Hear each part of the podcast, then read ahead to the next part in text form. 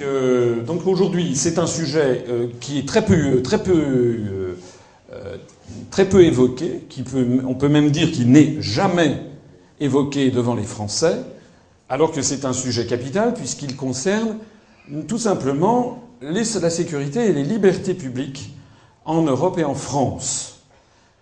Ceux d'entre vous qui, comme moi, ont l'inconvénient et l'avantage d'avoir une cinquantaine d'années ou plus, se rappellent quand même que dans les années 70, par exemple, dès qu'il y avait des lois qui étaient un petit peu des lois de sécurité ou de ce genre de choses, on avait aussitôt un tollé dans la presse, notamment dans la presse de gauche, qui euh, tirait la sonnette d'alarme. On avait l'impression qu'il y avait aussitôt, c'était euh, une société totalitaire qui était en train de s'installer parce qu'il y avait Michel Debré qui voulait faire un recensement. Moi, je me rappelle, j'étais au lycée Louis le Grand, j'étais lycéen à Paris. Il y avait eu toute une campagne, il y avait des grèves de lycéens contre Michel Debré parce qu'il y avait un recensement. Bon, faire un recensement, c'était à l'époque considéré comme attentatoire aux libertés publiques. Depuis maintenant, les années 90 et les années 2000 surtout, il n'y a plus du tout ce genre de débat. Et on a des, choses, phénomènes qui sont extraordinairement inquiétants, qui auraient stupéfié hein, nos aïeux ou tout simplement nos, nos, ancêtres il y, a, il y, a, même encore 20 ou 30 ans. Ils auraient été, on leur aurait dit, on leur dirait voilà ce qui est en train de se passer. Ils diraient non, c'est une blague. Et tout ceci dans une indifférence générale, puisque l'on cultive l'indifférence on cultive une espèce de lavage de cerveau pour rendre les Français totalement apathiques et pas seulement eux. Donc c'est l'objet de cette conférence qui, est, qui se veut un peu comme faire sonner le tocsin sur un autre aspect de la construction européenne qui est insuffisamment euh, évoqué. Alors, le premier chapitre, c'est que je parlerai du génie des peuples d'Europe. Euh, je ne suis pas, contrairement à ce que parfois on, veut bien faire de moi, euh, je ne suis pas quelqu'un qui suis fermé sur les cultures étrangères, bien au contraire. Je m'intéresse beaucoup aux cultures étrangères, je m'intéresse beaucoup aux cultures de l'Europe, aux cultures au pluriel. Vous rappelez que la nymphe Europe est ici enlevée euh, par euh, Jupiter qui est déguisé en taureau. C'est le symbole, vous savez que l'Europe, c'est un morceau d'un bout du continent asiatique, comme avait dit Paul Valéry, et que d'après les linguistes, l'étymologie de l'Europe vient de, de l'acadien, qui est une langue sumérienne, euh, qui est le verbe. Il y avait deux verbes. Il y avait le verbe assou et le verbe erebu. Assou, c'était le lever, se lever, c'était le soleil qui se levait, et erebu, c'était le soleil qui se couchait. Donc ça a donné, Assou a donné l'Asie, et Erebu, le coucher. Hein. Donc l'Europe, c'est l'Asie, c'est là où se lève le soleil, et le coucher, c'est l'Europe, l'Asie, c'est là où se lève le soleil, l'Europe, c'est là où il se couche. On retrouve ça d'ailleurs dans le latin, euh, l'Orient et Occident, oxydéré, oxyre, euh, c'est la, même racine oxyre, c'est-à-dire tuer, mourir, euh, que Occident. Hein. Voilà. Alors pourquoi je vous dis ça? Parce qu'il y a eu un génie particulier des peuples d'Europe. Quel est ce génie? C'est d'avoir été, avoir eu l'audace, le courage au cours des siècles et des millénaires de remettre en cause les dogmes et de remettre en cause également le pouvoir pour assurer progressivement la liberté de ces peuples. Alors, sans vouloir vous infliger tout un cours d'histoire, je voudrais attirer votre attention sur un texte qui est insuffisamment connu des Français, qui est la Magna Carta Libertatum, qui a été écrite en 1215 et qui, que l'on appelle la Grande Charte des libertés d'Angleterre. En 1215, c'est-à-dire à peu près au moment où règne Louis IX, Saint-Louis en France, eh bien, les Anglais imposent au roi cette grande charte des libertés qui garantit le droit à la liberté individuelle. Ça fait huit siècles. C'est une innovation sans précédent dans l'histoire de toute l'humanité. On ne trouve nulle part ailleurs au monde, sur un continent, un texte de cette nature. Cette grande charte des libertés limite l'arbitraire royal. Cette grande charte des libertés établit en droit ce que l'on appelle en anglais l'habeas corpus, qui empêche notamment l'emprisonnement arbitraire. C'est au nom de l'habeas corpus que, par exemple, jusque dans les années 70 ou 80, au Royaume-Uni, les gens n'avaient pas de carte d'identité. Hein. C'était simplement, on considérait qu'ils étaient libres d'être eux-mêmes. Hein. J'insiste sur cet aspect des choses pour que vous allez mesurer à quel point on est sur un phénomène de rétrogradation terrifiant des libertés publiques qui ont été acquises au cours des siècles. Et puis cette grande charte des libertés d'Angleterre instituait le contrôle de l'impôt par le Grand Conseil du Royaume. Donc c'est la première fois que l'on a une volonté de limiter l'arbitraire royal, y compris dans le prélèvement des impôts. J'insiste là sur le fait, on aura l'occasion d'en parler notamment demain, euh, les, les, ponctions financières qui sont désormais faites sur les peuples d'Europe par l'intermédiaire de ces mécanismes auxquels personne ne comprend à peu près rien, c'est-à-dire le Fonds européen de solidarité financière, le mécanisme européen de solidarité, etc., sont des façons où l'on taxe en particulier les Français, par exemple, de, sommes qui sont colossales dans la totale indifférence des populations, enfin plus exactement, on fait, en sorte que les populations restent indifférentes et sans aucun contrôle de ces décisions. Il y a un deuxième texte dont je voudrais parler, qui est toujours un texte anglais, mais si je parle de ces textes anglais, c'est parce qu'ils ont la primauté par rapport aux autres. C'est la Bill of Rights de 1689, hein, un siècle avant, avant notre Révolution. C'est-à-dire que cette déclaration des droits définit les pouvoirs du Parlement d'Angleterre. Son avis est indispensable pour la suspension des lois, leur exécution, la levée d'un nouvel impôt royal, l'entretien d'une armée en temps de paix. Les droits fondamentaux des sujets anglais sont affirmés tels que le droit de pétition ou bien la liberté des élections à la Chambre des communes. Il s'agit encore d'un suffrage censitaire, c'est-à-dire que les femmes ne, ne, votent pas et parmi les hommes, seuls ceux qui ont un certain revenu peuvent voter. Donc il ne s'agit pas d'une démocratie avec un suffrage universel, c'est entendu, mais néanmoins c'est un progrès considérable. En 1689, je rappelle qu'en France, nous sommes sous la monarchie absolue de Louis XIV. L'article 10 de la Bill of Rights complète les dispositions judiciaires de l'habeas corpus en protégeant les accusés de cautions excessives et de peines cruelles. On est donc en train d'appliquer ce dicton que l'on va, qui va marquer beaucoup l'esprit de euh, l'Europe occidentale. Vous savez, cette maxime qui dit il vaut mieux laisser courir un coupable que de condamner un innocent. Hein, donc c'est un point qui a beaucoup marqué la pensée, notamment à l'âge classique et au fur et à mesure qu'il y avait un progrès dans la civilisation et dans l'esprit humain. Cette déclaration des droits de 1689 est une formidable avancée pour la liberté d'expression puisque dès 1695, la liberté de la presse est garantie en Angleterre. Vous vous rappelez que Charles X, en 1830, a été chassé par une révolution en France, puisqu'il était revenu sur la liberté de la presse qui avait été accordée, sous pression anglaise d'ailleurs, en 1815, par la charte octroyée par Louis XVIII. Donc en France, on a été en retard, et actuellement encore d'ailleurs, il est notable de voir que sur des sujets comme ceux qui nous réunissent ce soir, c'est-à-dire sur l'avenir de l'Europe, sur la monnaie commune européenne, sur les impasses européennes, eh bien, si vous allez en Angleterre, si vous y vivez, si vous lisez un petit peu les documents, vous verrez, vous verrez que la liberté de la presse, la liberté de ton des journaux britanniques est sans commune mesure par rapport à nous, où les, médias français sont totalement euh, verrouillés. Et puis le troisième texte dont je parlais, parlerai, eh bien c'est le texte très célèbre qui un siècle après la Bill of Rights, c'est la Déclaration des droits de l'homme et du citoyen en France, qui précède la République, puisque cette déclaration, comme vous le rappelez, a été donc décidée entre juin et août 1789, alors que la République française ne sera proclamée que le 21 euh, septembre 1792, après la bataille de Valmy, donc trois ans avant la chute de la monarchie.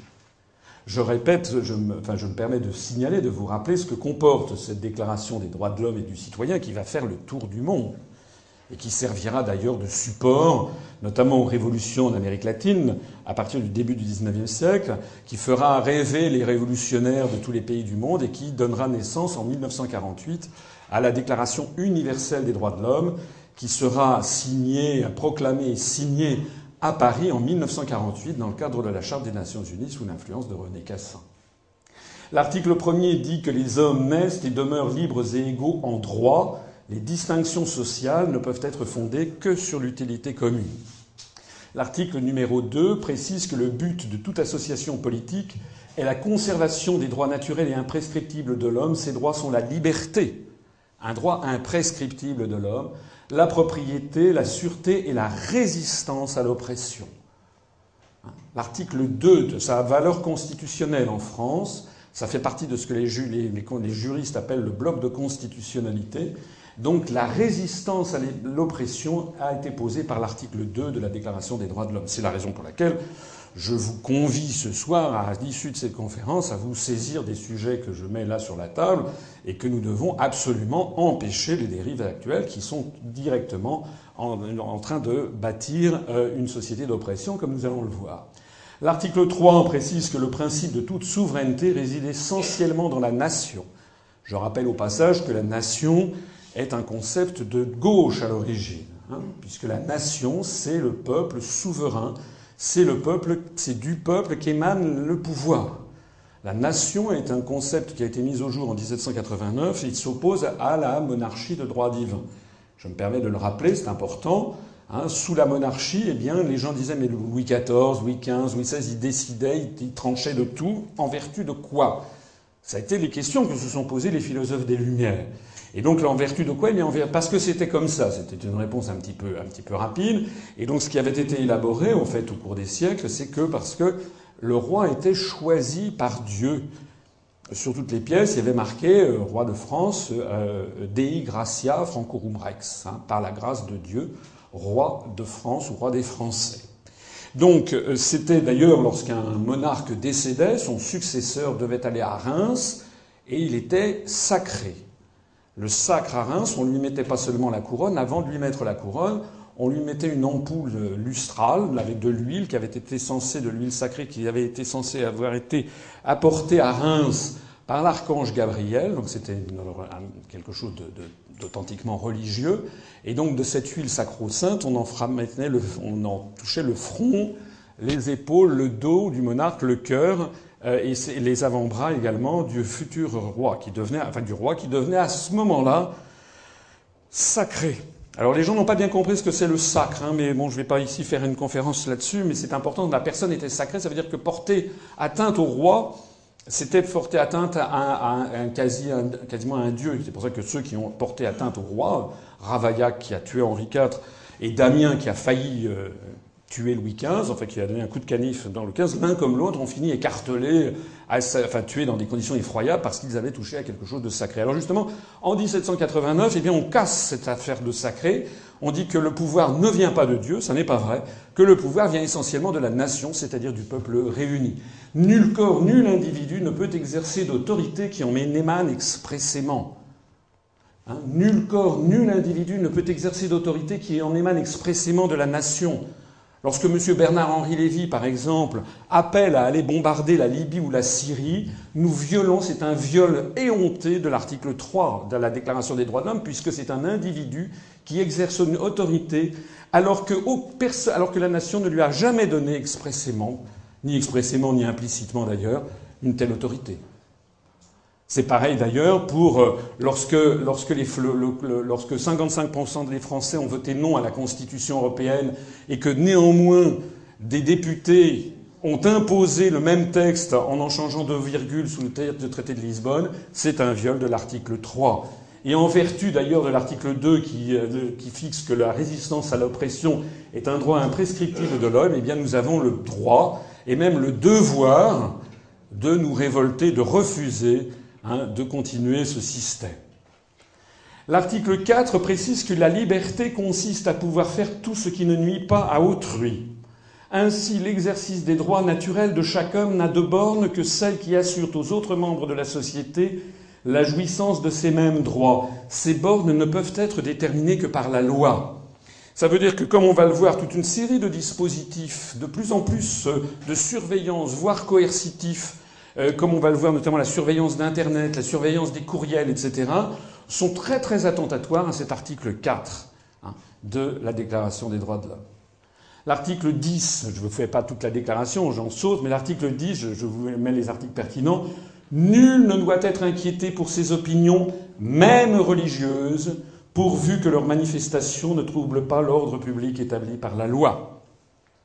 Donc il ne doit pas y avoir en France, par exemple, une religion qui doit être particulièrement stigmatisée, par exemple, dans la mesure où tout le monde respecte la loi commune. Et puis l'article 11, la libre communication des pensées et des opinions est l'un des droits les plus précieux de l'homme. Tout citoyen peut donc parler, écrire, imprimer librement, sauf à répondre de l'abus de cette liberté dans les, dans les cas déterminés par la loi. Nous allons voir là aussi à quel point cet article 11 est euh, bafoué. tous ces textes européens ont donné naissance aussi, à peu près à la même époque, vous savez, euh, aux textes qui sont fondateurs de la euh, République des États-Unis d'Amérique. La déclaration d'indépendance du 4 juillet 1776, par exemple, qui fixe également un certain nombre de valeurs héritées de l'Europe des Lumières. Tout ceci m'amène à mon chapitre 2. Je viens de vous parler de l'Europe. Je vous parle maintenant de l'évolution, ce que j'appelle l'évolution funeste des États-Unis. Ça, c'est un photomontage que j'ai trouvé sur Internet, que j'ai trouvé assez intéressante, où l'on voit les Twin Towers avec des avions qui se précipitent contre elles. Et sur cet avion-là, vous voyez qu'il y a marqué, enfin ceux au fond ne le voient peut-être pas, il y a marqué Patriot Act, et puis sur les Twin Towers, il y a marqué The Bill of Rights, c'est-à-dire justement cette déclaration des droits britanniques de 1689 dont je vous parlais à l'instant. Ça veut donc bien dire, et ça c'est un, photomontage qui vient des États-Unis, ça veut donc bien dire qu'aux États-Unis, il y a quand même un certain nombre de gens qui ont compris aussi qu'il y a quelque chose qui vient de changer, hein, en termes épistémologiques, si j'ose dire. Il y a un changement de société qui remonte à 2000 dans les années 67-78, la législation américaine était devenue très protectrice des libertés individuelles. Elle l'avait souvent été, pas toujours. Hein. Il y a eu des épisodes, notamment le McCarthyisme aux États-Unis, de chasse aux sorcières, puisque c'est un une grande thématique de la, pensée américaine. C'est un pays qui verse régulièrement dans les chasses, la chasse aux sorcières. Hein la chasse aux sorcières de Salem, le Ku Klux Klan, le McCarthyisme, etc. Et donc c'est un peu une scansion dans l'histoire des États-Unis entre des moments de grande liberté individuelle et des moments où on fait la chasse aux sorcières. Dans les années 67, 70, 80, c'était certainement un des pays au monde où les libertés individuelles étaient les mieux protégées. En 1967, la Cour suprême américaine, dans le jugement Katz contre United States, avait décidé que toute surveillance électronique par le gouvernement était illégale, à moins qu'elle entre dans un nombre très restreint d'exceptions que l'on retrouve dans la loi fédérale. après le scandale du Watergate, vous savez le scandale du Watergate, c'est-à-dire euh, à, partir en 1974, lorsque euh, Nixon est obligé de démissionner parce qu'il a demandé pendant sa campagne de réélection à faire euh, installer euh, euh, un système d'écoute euh, du Parti démocrate américain dans un bâtiment qui s'appelle Watergate. Watergate, ça veut dire les écluses en anglais, mais c'est un bâtiment qui se trouve à Washington. Après le scandale du Watergate, le Congrès avait adopté en 1978, le, le Congrès américain avait adopté le Foreign Intelligence Surveillance Act qui encadrait les programmes de surveillance électronique à l'étranger. Cette loi stipulait que toute demande pour placer des individus sous écoute devait faire l'objet d'une déposition devant jury. Même pour une procédure d'exception, le ministre de la Justice, en personne, devait jurer sous serment que les communications à surveiller auraient lieu entre des puissances ou des organisations étrangères et qu'elles ne touchaient pas le citoyen américain. Tout ceci a volé en éclats à partir des attentats du 11 septembre 2001 qui ont tout remis en cause adopté au lendemain des attentats du 11 septembre, a été, donc ce qui a été adopté, c'est le Patriot Act américain. Patriot Act qui donne aux agences fédérales des pouvoirs extraordinaires, d'une part pour perquisitionner des propriétés privées, pour saisir des documents confidentiels, pour mettre sous écoute les lignes téléphoniques. Tout ceci en contournant tous les protocoles judiciaires en vigueur. Le Patriot Act va à l'encontre du principe de l'équilibre des forces, qu'on appelle en américain check and balance, que l'on retrouve dans la Constitution américaine. Le Patriot Act comporte de nombreuses zones grises qui font en sorte qu'il devient difficile de tracer la frontière entre un simple citoyen et un terroriste. Si vous avez la malchance d'être allé chercher, par exemple, un document dans une bibliothèque euh, qui portait sur Al-Qaïda, vous risquez très fort, vous avez presque à coup sûr la probabilité d'être fiché. Ce Patriot Act piétine une des plus anciennes traditions américaines qui est de préserver sa vie privée des regards indiscrets, de s'exprimer librement et de jouir des bienfaits de sa propriété sans crainte de la voir violée. L'article 215, par exemple, du Patriot Act autorise le Bureau fédéral d'investigation, c'est-à-dire le FBI, à utiliser certaines clauses dérogatoires qui rendent l'application du quatrième amendement de la Constitution américaine pratiquement obsolète.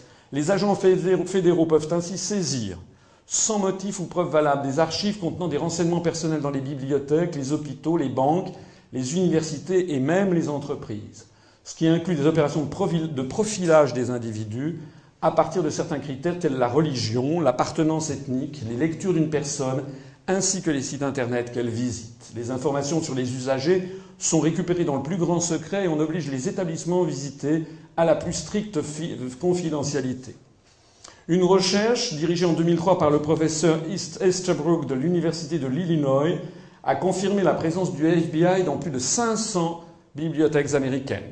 Et les quantités, il y a eu des quantités de faits divers où on rapporte que tel ou tel activiste américain pacifiste, par exemple, passe 5 heures ou 10 heures dans un commissariat de police parce qu'on a découvert qu'il avait échangé euh, des, des emails jugés, euh, jugés potentiellement dangereux parce qu'il contestant la politique du tel président. Dans une bibliothèque du Texas, par exemple, on a également trouvé des livres qui avaient été enlevés, modifiés, certaines pages arrachées. En 2002, le président Bush a signé un ordre exécutif qui autorise la National Security Agency, donc c'est une des agences de renseignement américaines. Il y a, tout le monde connaît la CIA, la Central Intelligence Agency, mais on connaît un peu moins la NSA. La NSA, dont vous savez qu'il y a des rumeurs insistantes qui disent que dans les codes de Windows, il y aurait toute une série de lignes qui seraient des, les lignes qui, seraient, qui faciliteraient l'accès à la National Security Agency pour venir dans l'ordinateur de Monsieur Tout le Monde. Donc le, président Bush a signé un ordre exécutif qui autorise la NSA à mettre sous écoute toute personne qui réside aux États-Unis sans contrôle judiciaire.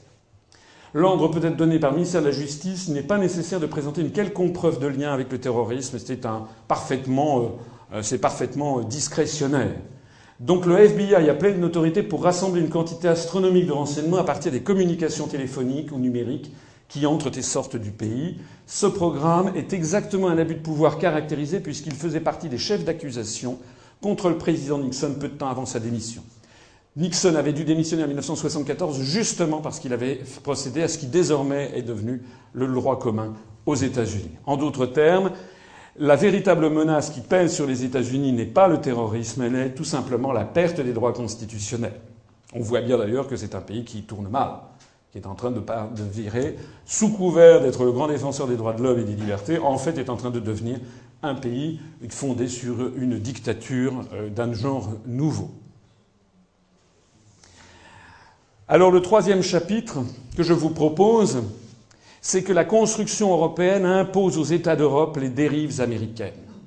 C'est pour ça que je vous ai parlé des États-Unis. Parce que si les États-Unis, si, ça se passait, je ne sais pas moi, au, euh, Chili ou au Rwanda euh, ou en Malaisie, bon, ça serait très ennuyeux, mais euh, ça, serait, ça resterait, si j'ose dire, quelque chose d'exotique et de limité.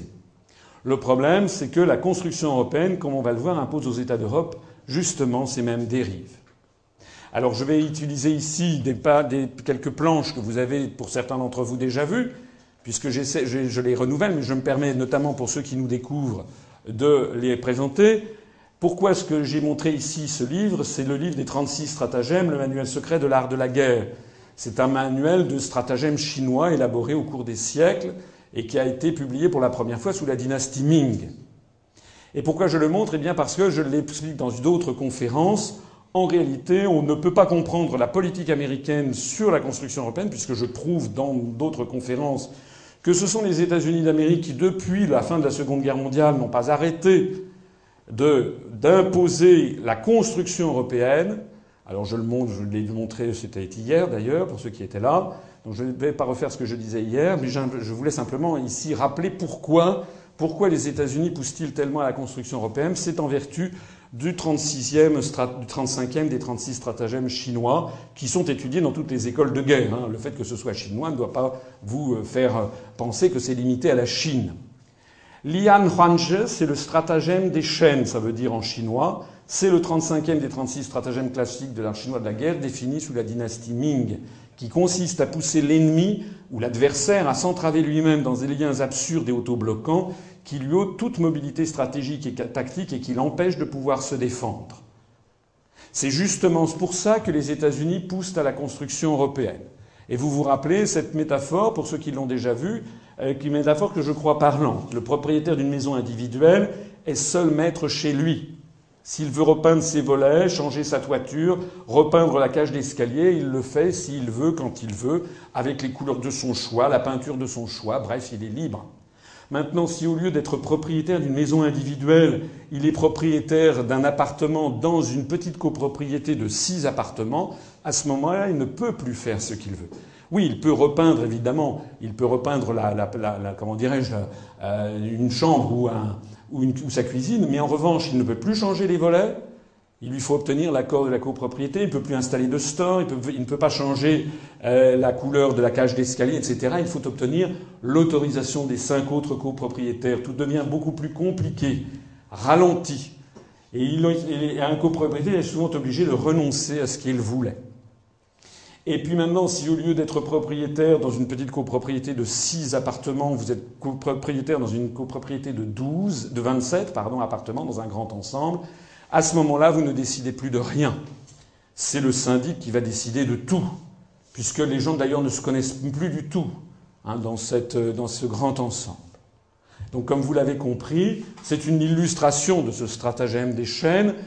La, la, métaphore, la maison individuelle, c'est un pays indépendant et souverain, comme était la France jusque dans les années 60-70. La copropriété de six appartements, c'est l'Europe des six.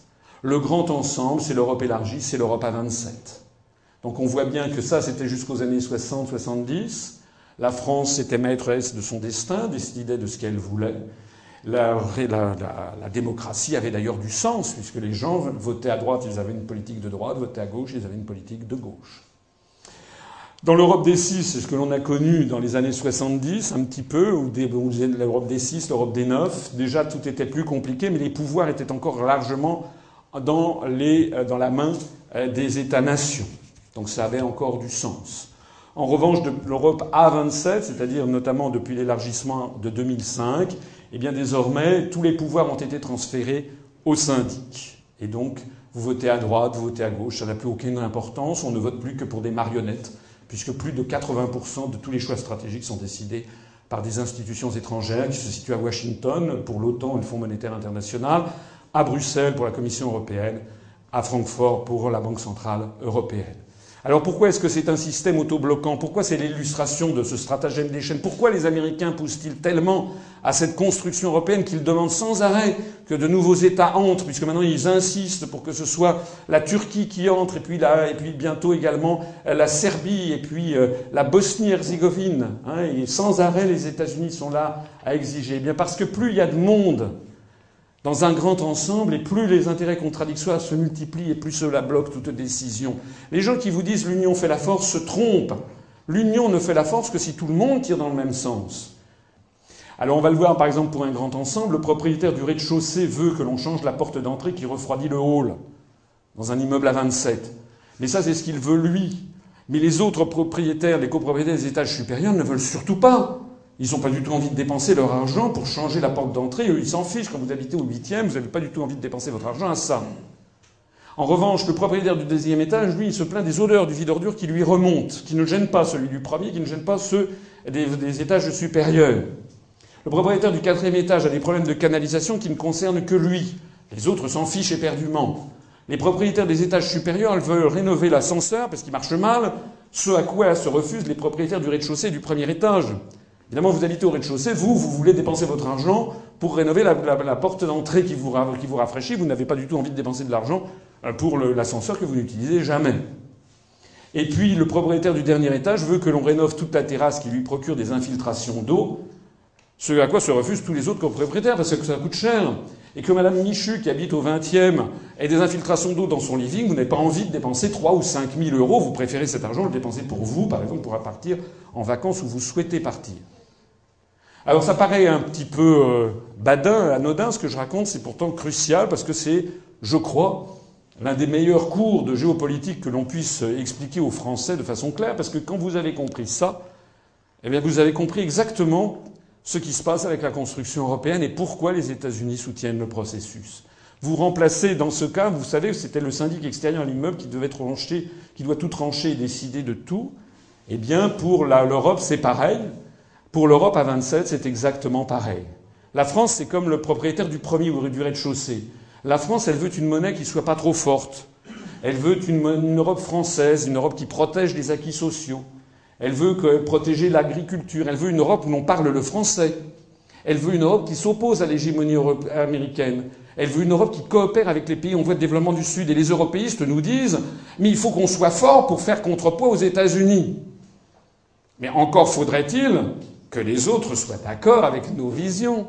Or, justement, ils ne le sont pas. Le Royaume-Uni, lui, c'est tout le contraire. Il veut démanteler la politique agricole commune, il veut une alliance très étroite avec les États-Unis dans tous les domaines.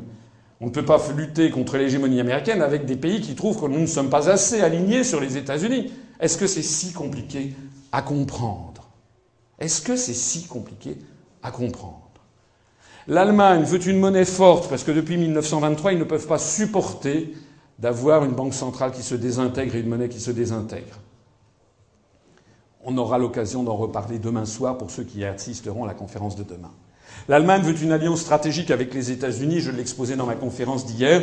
Vous vous rappelez das Deutsch-Amerikanische Bündnis für das 21. Jahrhundert qui a été signé en 2004 par le, par euh, le, euh, le, chancelier Gerhard Schröder avec le président George W. Bush et renouvelé par Madame Angela Merkel en 2006. L'Allemagne veut des liens très étroits avec l'Europe centrale. Tous les pays de l'Est, quant à eux, veulent une protection militaire américaine contre la menace russe. Ils refusent toute harmonisation sociale et fiscale avec les pays riches de l'Ouest pour mieux les concurrencer. Ils ne sont entrés dans l'Union européenne que justement pour bénéficier de cette manne. Donc l'idée, par exemple, d'harmoniser la, fiscalité ou les conditions sociales au sein de l'Europe, c'est ce que disent les Français, mais tous les pays de l'Est préféreraient se faire arracher les yeux plutôt que de l'accepter, puisqu'ils ne sont entrés justement que pour bénéficier du décalage. Et puis le Luxembourg refuse la lutte contre les paradis fiscaux, puisque c'est ce qui l'enrichit. Et puis Malte, Chypre et la Grèce ne veulent pas de mesures trop contraignantes contre la pollution maritime, par exemple, puisque ce sont les pays où sont euh, installés les plus grands armateurs de navires. Alors même s'ils ont des navires qui ont des, pavillons de complaisance aux Bahamas, au Panama, au Liberia ou au Vanuatu, il n'en demeure pas moins qu'ils refusent les mesures contraignantes. Ils se fichent éperdument lorsqu'il y a des naufrages avec des marées noires dans la Manche. Ça ne les concerne pas. Ça ne concerne pas Malte, Chypre et la Grèce. Donc vous avez exactement le même phénomène que je disais à l'instant pour le grand ensemble, et c'est donc un syndic extérieur à l'Europe à 27 qui va donc décider de tout. Comme on est dans une situation de blocage continuel, ceux qui vont décider, ce sont les forces qui ont l'autorité, la puissance fédératrice et la puissance de lobbying à Bruxelles pour imposer les solutions. C'est la raison pour laquelle ce phénomène, ce stratagème des chaînes, donne également tout pouvoir aux forces euro-atlantistes pour démanteler nos libertés publiques dans tous les pays d'Europe à la fois. Parce que nous sommes, ce n'est pas les Français qui le veulent, c'est par solidarité européenne et parce que l'Europe est complètement dans la main des États-Unis, pour les raisons que j'explique notamment, dont vous l'avez vu dans la conférence d'hier soir, que nous sommes entraînés de façon fatale vers une remise en cause de nos libertés publiques. Il suffit d'ailleurs de voir la chronologie des événements. C'est bien depuis qu'il y a eu le Patriot Act américain que les pays d'Europe sont lancés dans une course au démantèlement. Alors on va voir justement quels sont ces démantèlements. On va prendre un premier exemple qui est l'exemple de ACTA. ACTA, comme vous le savez, c'est un traité d'anti-contrefaçon. Hein, anti-contrefaçon qui a été appelé ACTA. Ce n'est pas un accord commercial classique qui réglementerait uniquement les droits de douane et certaines normes de sécurité. ACTA vise avant tout à protéger les droits de la propriété intellectuelle. Il obligera les fournisseurs d'accès Internet à rendre inaccessibles certains sites sur simple demande par des parties privées hors contrôle d'un juge. Mais, traitant de la même façon les marques, le droit d'auteur et les brevets, l'accord menace les droits et les libertés des citoyens. En favorisant la privatisation des biens et des connaissances, ACTA renforce le pouvoir du secteur privé face aux citoyens. ACTA largement poussé dans les couloirs de Bruxelles par tous les lobbies euro-atlantistes. Accès aux médicaments partage des connaissances, accès à la culture et à l'enseignement, logiciel libre, avenir de notre agriculture et de notre indépendance alimentaire, c'est l'ensemble des domaines de la vie et de la connaissance qui sont touchés par ce traité. Et au prétexte de lutter davantage contre la contrefaçon, ACTA s'attaque directement aux libertés quotidiennes de tous. Ce qu'il faut bien comprendre, c'est vraiment capital de le comprendre, c'est que la construction européenne est justement ce qui permet cela. C'est justement ce qui permet ACTA. Pourquoi? L'ACTA ne pourrait jamais être avalisé dans toute l'Europe sans la construction européenne pour trois raisons. Première raison, Même avec une majorité en sa faveur, par exemple au Parlement français, la démocratie en France est encore suffisamment vivante pour rejeter après examen un texte aussi manifestement contraire aux principes républicains. De la même façon que si en France, s'il n'y avait pas de Commission européenne, il n'y aurait pas d'OGM en France, puisqu'il y a 85% des Français qui sont contre les OGM. Aucun député n'aurait osé, retournant dans sa circonscription, affronter le regard et les critiques de ses administrés. Donc l'UMP, le MoDem, le PS, etc., auraient tous été contre les OGM parce que 85% des Français étaient contre. Mais pourquoi a-t-on des OGM Mais parce que les députés disent ah ben ça n'est pas nous, c'est l'Europe. Ce qui est le cas d'ailleurs. Donc c'est le même phénomène. Si c'était ACTA, si les députés français devaient rendre compte aux, Français de, ce qu'est ACTA, de cette espèce de, privatisation générale et de surveillance pour, pour des intérêts privés d'Internet, eh bien, ça n'aurait pas lieu. Alors que là, c'est justement parce qu'il y a une pression européenne. C'est d'ailleurs l'avis d'un député socialiste européen, Stavros Lambrinidis, qui disait il n'y a pas très longtemps, ACTA est une tentative de blanchiment, comme on parle de blanchiment, d'argent sale, au niveau international d'un texte qu'il serait très difficile de faire adapter par n'importe quel parlement. J'expliquais hier que la construction européenne, pour la première fois dans l'histoire de l'humanité, c'est un concept extraordinaire, puisque pour la première fois, on introduit, on impose une dictature qui ne dit pas son nom, et cette dictature s'impose par l'ennui et l'indifférence des concitoyens. C'est tellement emmerdant de parler de l'Europe. Vous êtes vraiment, encore une fois, comme hier, je suis saisi par le fait que des gens acceptent, alors qu'il fait beau, de venir écouter parler de ça. C'est tellement ennuyeux, les questions européennes, que 98% des Français débranchent. Si vous êtes avec des amis, vous commencez à parler de l'Europe, au bout de trois minutes, ils vous diront, bon, t'as pas un autre sujet quand même. Bon. Mais c'est justement là, mais c'est très fort. Pendant 2500 ans, les dictateurs s'imposaient par la force, par le culte de la personnalité, etc. Là, c'est tout à fait autre chose. C'est une dictature anonyme, lointaine, incompréhensible, qui par ailleurs se prévaut d'être un, paradigme de la liberté et des droits de l'homme, en plus. Et donc les Français eh bien, sont désintéressés. Ils ont le sentiment que ça ne les concerne pas. C'est quand même un peu en train de changer parce que notamment après 2005, les Français se sont rendus compte qu'ils avaient voté non et que l'on leur a imposé quand même. C'est une forfaiture politique et morale qui s'est passée à cette occasion. Donc un nombre quand même de Français de plus en plus important, heureusement, commence à se douter qu'il y a un petit problème quelque part. Mais néanmoins, ce que je dis là est la première raison qui permet ACTA. La deuxième raison, c'est que même si d'aventure une majorité avait été capable d'imposer au niveau national un texte de cette nature, une autre pourrait le défaire. Imaginons que M. Sarkozy et sa majorité aient imposé un, texte de type ACTA, eh bien une autre majorité, par exemple socialiste, aurait pu être élue justement sur le démantèlement de ça. Alors que maintenant la Commission est si puissante au niveau de l'Union européenne, les blocages sont tellement innombrables, la remise en cause de textes qui ont été avalisés est pratiquement impossible, que toute remise en cause future de l'ACTA sera bloquée. Il y a un système terrible avec cette construction européenne qui est le fait qu'on ne fait pratiquement pas de retour en arrière. En plus, c'est contraire au dogme européiste. Vous savez ce qui est inscrit depuis le traité de Rome, cette formule sacramentelle que l'on trouve dans le préambule, hein, qui est une union sans cesse plus étroite. Et puis la troisième raison, c'est que même si un pays de l'Union européenne adoptait l'ACTA, dans le cadre de procédures nationales, donc démocratiques, cela ne contraindrait en aucun cas les 26 autres à l'adopter. Tandis que désormais, en offrant un guichet unique, si l'on peut dire, à tous les lobbies industriels, économiques, militaires, financiers, d'origine notamment outre-Atlantique, eh l'Union européenne décuple l'efficacité du lobbying à Bruxelles. Désormais, c'est le, phénomène impérial qui se produit. Hein. Vous savez, j'ai déjà eu l'occasion d'expliquer ce phénomène, le, le, pourquoi les empires périssent, ben, lorsqu'ils font un choix qui s'étend sur euh, des, centaines et des centaines de milliers de kilomètres carrés, si le choix est bon, il est bon. S'il est mauvais, il s'impose à tout le monde. Alors que s'il n'y a, pas un empire, mais s'il y a des États qui sont concurrents, eh bien si un État fait un bon choix, d'autres peuvent faire un mauvais choix. Et puis au, au bout d'un certain temps, euh, celui qui a fait le bon choix, ça apparaît dans l'histoire. On est en train de voir ce phénomène d'ailleurs avec l'euro.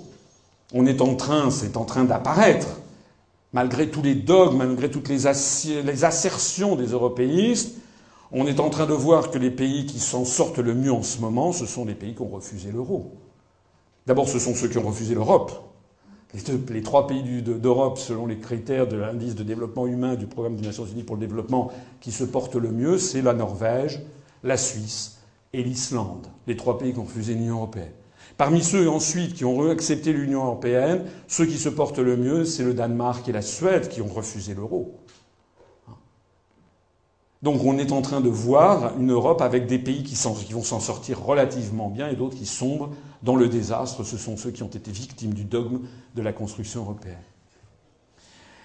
Le deuxième point, c'est la lutte contre le terrorisme en Europe. Parce que donc c'est par percolation, par mimétisme, si l'on peut dire, du Patriot Act, que désormais l'Europe s'est lancée à son tour dans la lutte contre le terrorisme. Sous pression européenne, donc américaine, c'est la même chose. Moi, ce que j'appelle pas ça la construction européenne, j'appelle ça la construction américaine. D'ailleurs, c'est pas une blague. Hein. J'ai un fils, moi, qui a 12 ans. On a eu, comment dirais-je, une réunion des parents d'élèves avec les professeurs il y a quelques années dans son collège, et il y a quelques mois dans son collège, et puis ils expliquaient, ben voilà, vos enfants auront l'année prochaine la possibilité, on y a un truc euh, tout nouveau, ça vient de sortir, euh, c'est d'être dans une classe européenne. Ah, j'ai levé la main, j'ai dit, mais c'est quoi une classe européenne? Vous savez ce que c'est qu'une classe européenne en France? Une classe européenne, c'est une classe où tous les enseignements sont donnés en américain. Personnellement, je ne trouve pas ça très drôle.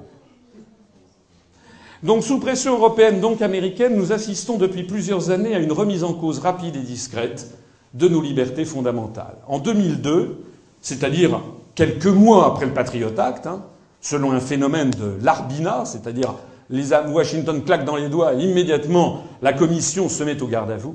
En 2002, l'Union européenne a copié l'administration américaine en produisant une directive qui incite les États membres à rapprocher leur législation, toujours ce fantasme d'uniformisation.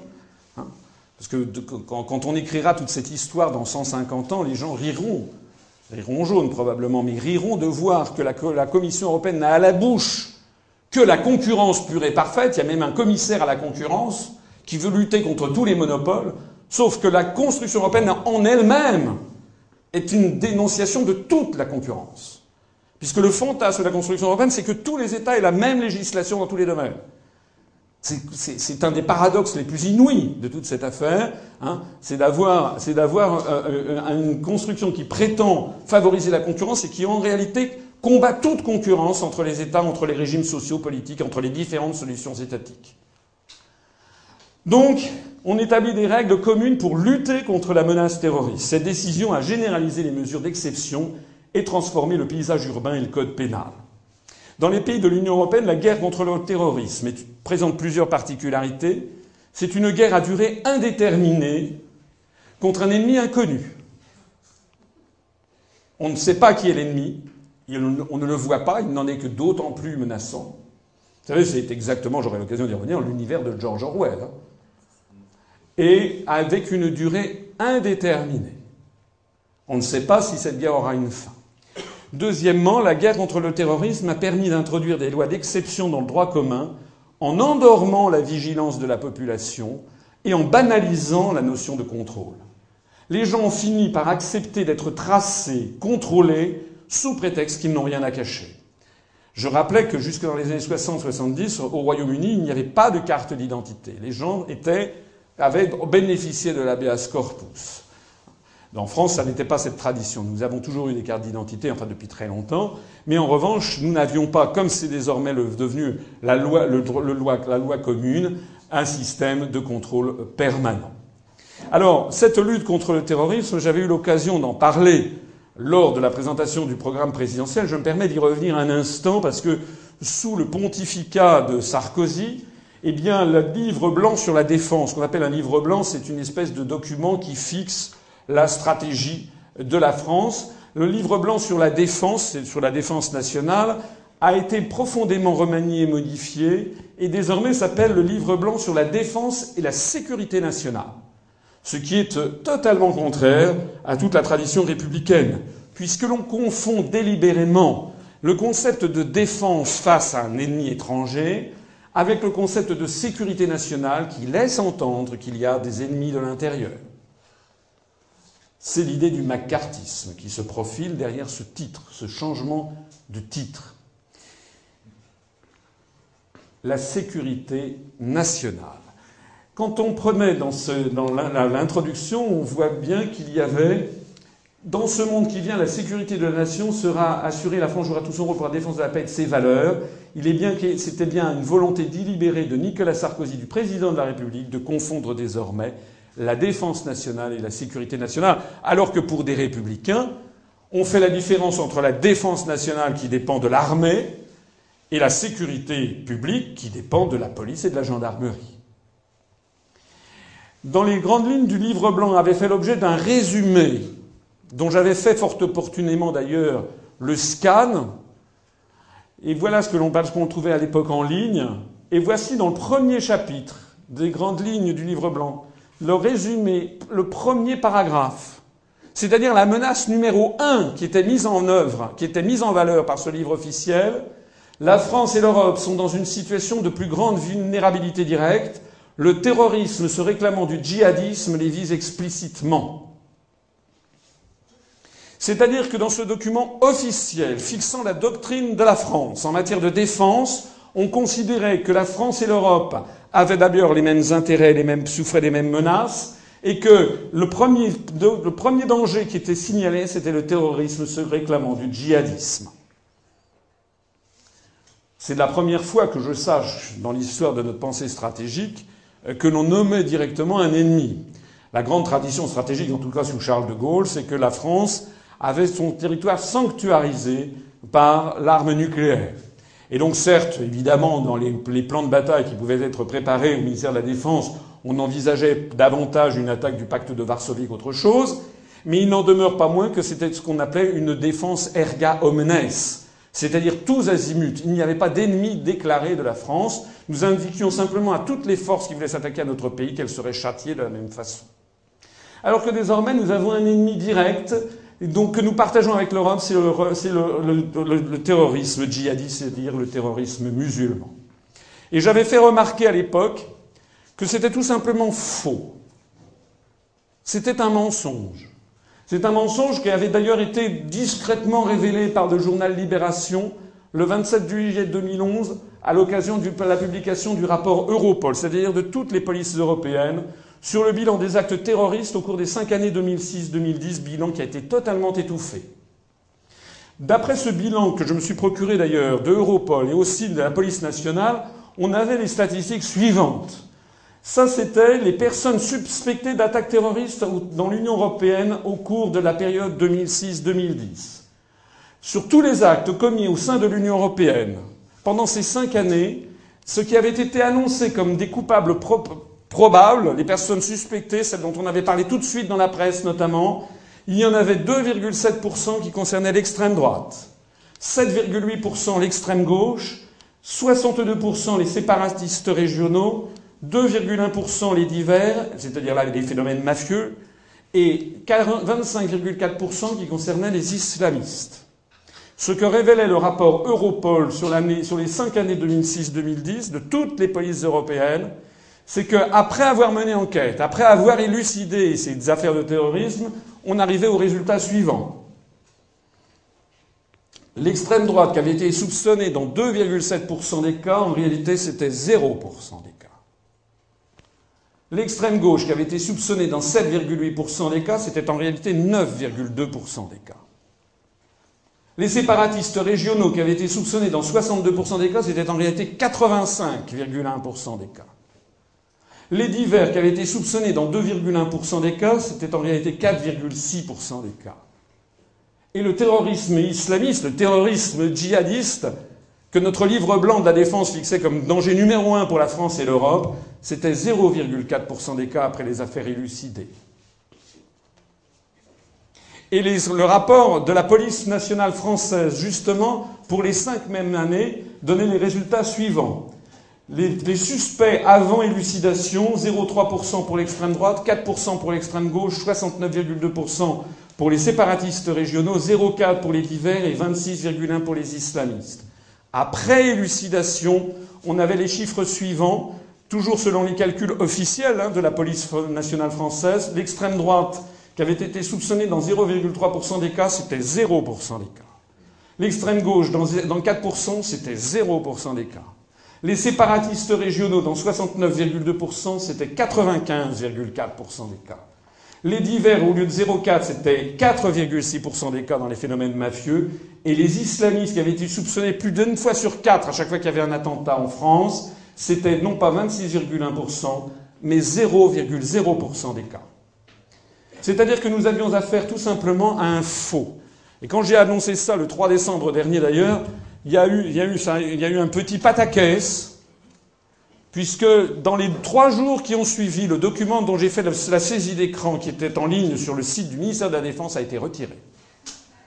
Ils ont mis un nouveau résumé où ils ont viré d'ailleurs ce sujet, ce qui est quand même inouï, ce qui prouve au passage, et je remercie d'ailleurs les services de renseignement français, que je suis suivi. J'ai eu noté aussi d'ailleurs que pendant la campagne présidentielle, M. Mélenchon s'est emparé de cette. Et euh, pour faire lors d'un discours, il a fait exactement, il a repris ces données.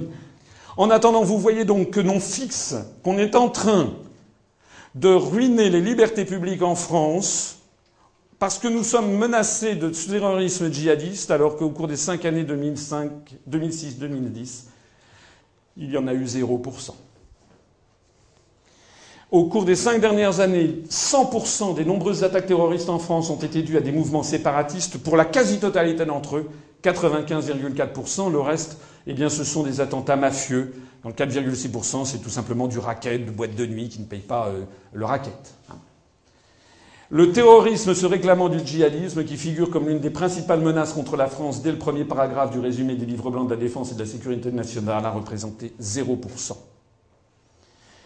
vous avez entendu parler euh, cette année de cette affaire Mera, hein, qui a rebondi, affaire bien mystérieuse. Il y a quelques jours, le 12 juin, on a eu des rebondissements dans cette affaire Mera, qui tendait à dire ah bah tiens pour une fois ah on avait quand même eu notre acte de terrorisme djihadiste.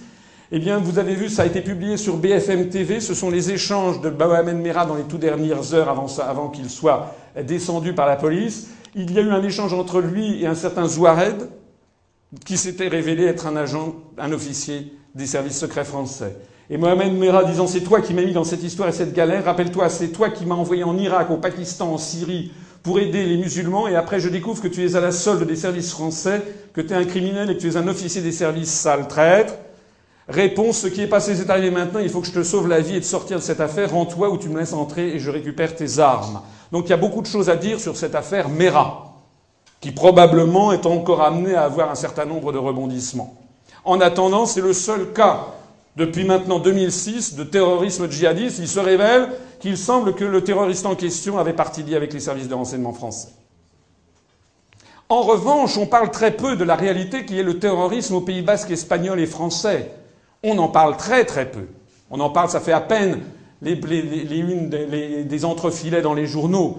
Pareil pour le FLNC en Corse, le terrorisme en Corse qui, lui, effectivement, détruit un certain nombre de, et parfois, comme c'est dans le cas en Pays Bas, avec, des, avec un certain nombre de morts. Le problème, c'est qui finance ces attaques terroristes, qui représentent la quasi-totalité du terrorisme et dont on parle au fond si peu? Qui? Qui est derrière les mouvements séparatistes en Europe? Qui est, qui est derrière ces mouvements dont la finalité est de détruire les États-nations? Le plan numéro 3, le chapitre numéro 3, eh bien, c'est les effets de cette lutte contre le terrorisme qui se traduit en France par un plan Vigipirate permanent. Des militaires sont désormais constamment en ville. À Paris, par exemple, dans toutes les, sur les grands boulevards, dans les, grandes, dans les grandes gares, mais c'est également vrai dans la plupart des grandes villes de France, on a des militaires qui sont en patrouille, en avec des armes à feu, des, des, mitraillettes. Conçu en 1978, alors que l'Europe était confrontée à une vague d'attentats, ce plan a été démultiplié et systématisé, justement, bien sûr, au lendemain du 11 septembre 2001. Il est désormais maintenu en niveau rouge, c'est-à-dire le niveau maximal, de façon continue depuis plus de six ans. Depuis plus de six ans, nous avons le niveau rouge maximum de Vigipirate. Depuis les attentats de Londres en 2005 et par mimétisme européen et à la demande de l'Union européenne. Attentats de Londres sur lesquels il y aurait aussi beaucoup à dire d'ailleurs. La dernière version du plan en vigueur depuis janvier 2007 est fondée sur un postulat clair que je cite, hein, ça n'est pas moi qui l'invente, la menace terroriste doit désormais être considérée comme permanente. Ben, bien sûr. Nous sommes dans un univers à la Orwell qui est en train de se bâtir.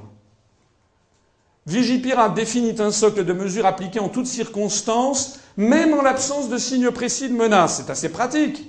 Même s'il n'y a pas de menace, il y en a quand même. Un millier de militaires de trois armées sont donc mobilisés en permanence pour appuyer les forces de gendarmerie et de police. Ils effectuent des patrouilles dans les gares, les aéroports, les ports, ainsi que des points sensibles comme les sites touristiques. En d'autres termes, on est désormais habitué à voir dans le paysage urbain des soldats en armes, mais nous aurions, par miracle, nous ferions revenir à la vie la génération de nos parents ou de nos grands-parents des années 45, 50 ou 60, ils seraient éberlués. Ils seraient éberlués. Tu dirais, mais quoi? Qu'est-ce qui se passe? La France est en état de siège? Évidemment, le fait d'avoir une armée omniprésente finit par mitridatiser, comme on dit, la population, c'est-à-dire que finalement les gens finissent par s'y habituer. Et si demain il y avait trois fois plus de militaires, ils s'y habitueraient aussi. Le chapitre numéro 4, ce sont les caméras de surveillance, auxquelles on s'est de plus en plus habitué.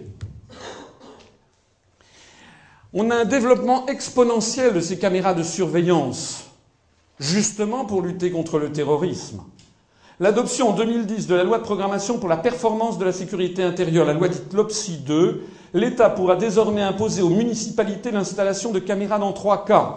L'État peut désormais imposer aux municipalités l'installation de caméras de surveillance. Dans trois cas, notamment la prévention des actes de terrorisme puisqu'on a vu qu'il y a du terrorisme même en l'absence de menaces, c'était le précédent truc. Et comme euh, Vigipirate est au niveau rouge continuellement depuis six ans, ça veut dire qu'il y a permanence, en permanence des actes de terrorisme potentiels.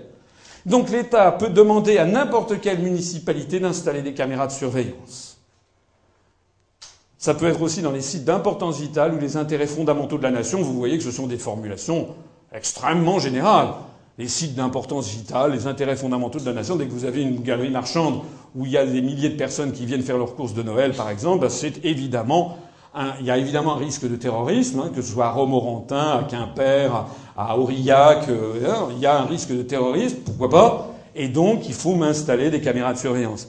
L'État a décidé de multiplier par trois le nombre de caméras qui sont passées en deux ans de 20 000 à 60 000 à la fin 2011.